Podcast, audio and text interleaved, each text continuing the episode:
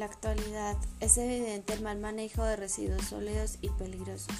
pues no se tienen en cuenta, pues como nosotros, las grandes consecuencias que, se pueda traer a nuestras futuras generaciones. Eh, pues cada vez eh, somos más y entre más somos, pues obviamente más consumimos.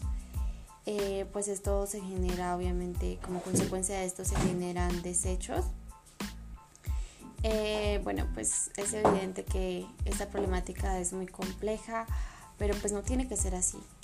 Pues de una pequeña acción que cada uno puede comenzar,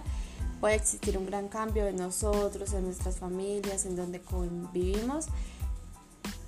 en nuestra ciudad y en nuestro planeta. Mm, pero pues obviamente para realizar esto es como también importante saber clasificar eh, los residuos en, en, el lugar, pues obviamente donde se producen, em, es decir, de un lado los sólidos y de otro lado los orgánicos. Eh, se dice que pues obviamente en Colombia eh, se genera más o menos 25 mil toneladas de residuos sólidos y el 41% de estos son generados en nuestras casas. Eh, todos los residuos que pues obviamente se produce acá en la ciudad de Sogamoso eh, se llama un lugar especial y adecuado para el manejo de los residuos orgánicos e inorgánicos eh, que pues lo conocemos como residuos orgánicos. Em, y pues se dice que es como tal el relleno sanitario la vida útil de estos rellenos al no hacer separación de residuos cada vez va a ser más corta,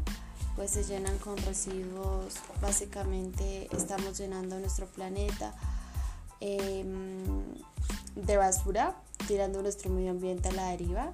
eh, pues hacemos una caderna de reciclaje junto con los recicladores